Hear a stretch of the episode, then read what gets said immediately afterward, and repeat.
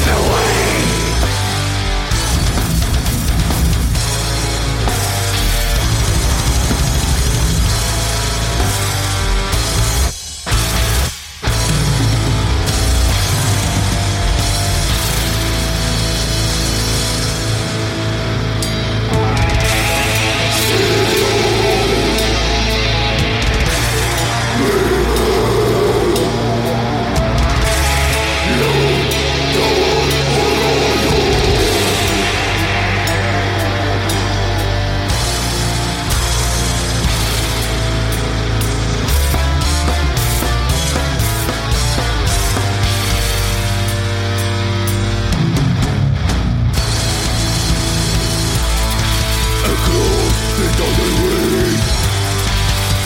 Det